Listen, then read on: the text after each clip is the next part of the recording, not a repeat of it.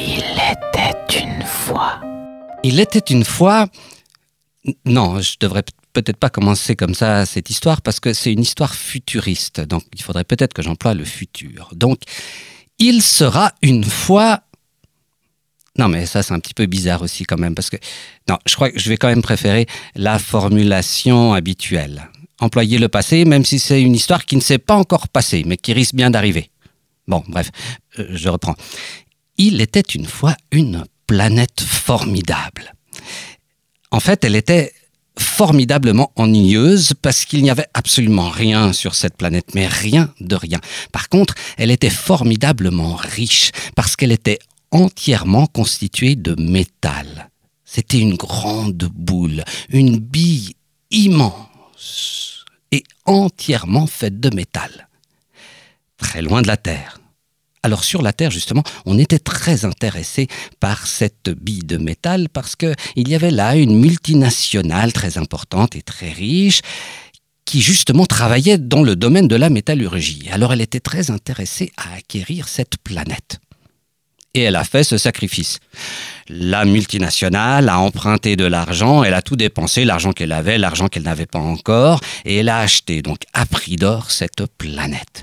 Et elle y a envoyé des fusées, avec à bord des ouvriers, avec bien entendu des outils. Les ouvriers se sont mis à essayer de creuser le sol de la planète. Alors ils ont utilisé des marteaux, des burins. Ah non, ils n'arrivaient même pas à faire la moindre égratignure sur ce sol immaculé. Alors on a employé des marteaux-piqueurs, des marteaux-pilons. Mais non, décidément, ça ne marchait pas. Alors on a employé des excavatrices, des pelleteuses, des moissonneuses-batteuses, tant qu'à faire. Euh, mais non, ça ne donnait rien. On n'arrivait pas à entamer la surface de cette planète. Alors on a fait venir des scientifiques avec des seringues et on a essayé d'injecter des acides corrosifs dans le sol de la planète, mais il n'y avait rien à faire. Les aiguilles des épingles se brisaient aussitôt. Alors on a fait venir l'armée, et voilà que des bataillons de soldats se sont mis à lancer des obus, des grenades, à tirer au canon, à faire rouler des chars d'assaut, des tanks. Il n'y avait rien à faire. Alors des coups de canon, ça ne donnait rien. Euh, des bombes, on a lâché des bombes, des bombes atomiques, des bombes formidables. Rien n'y fait. Alors sur Terre, on est désespéré. Le directeur, les vice-directeurs, les cadres, les actionnaires de la société sont au désespoir. C'est la banqueroute, c'est la débâcle, c'est la faillite. Tout l'argent qu'on a dépensé pour acheter cette planète et qu'on a investi, toute cette débauche de moyens utilisés, tout ça ne sert à rien. Alors, on fait revenir les ouvriers, les fusées, l'une après l'autre reviennent sur la Terre. Voilà, il ne reste plus qu'une fusée maintenant sur cette planète. Un dernier ouvrier qui doit remonter à bord de l'engin. Il est là. Il a un verre de bière à la main et puis il a plus soif. Alors il verse sur le sol son reste de bière. Et voilà qu'on entend un petit cratère qui se forme, de la fumée qui sort. Sous l'effet de ce liquide anodin, voilà que le métal fond comme du beurre. L'ouvrier, sans faire exprès, a trouvé la solution pour sauver la société. Alors il éclate de rire.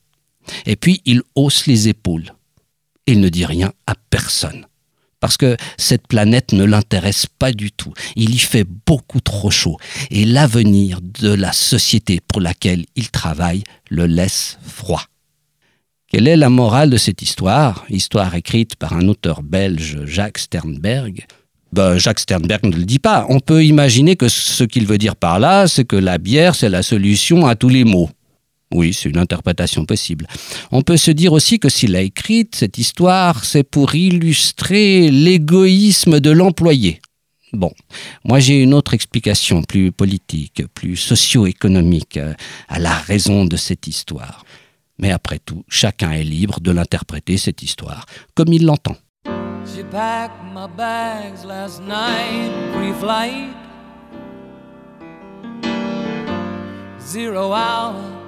9 a.m. And I'm gonna be high as a kite by then.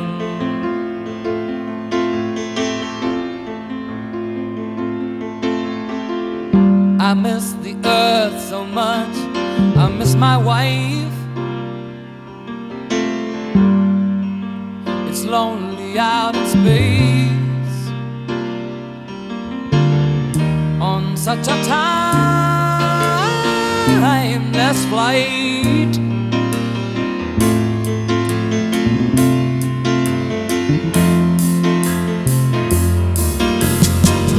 And I think it's gonna be a long, long time till touchdown brings me round again to find I'm not the man they think I am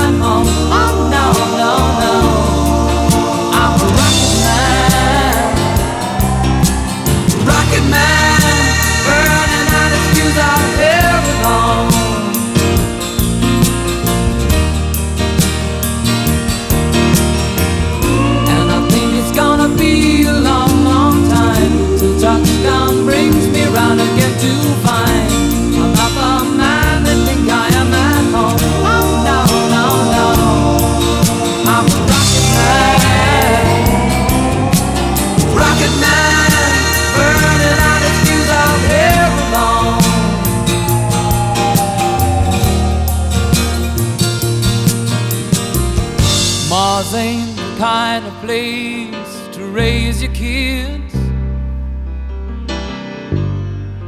In fact, it's cold as hell. And there's no one there to raise them. If you did,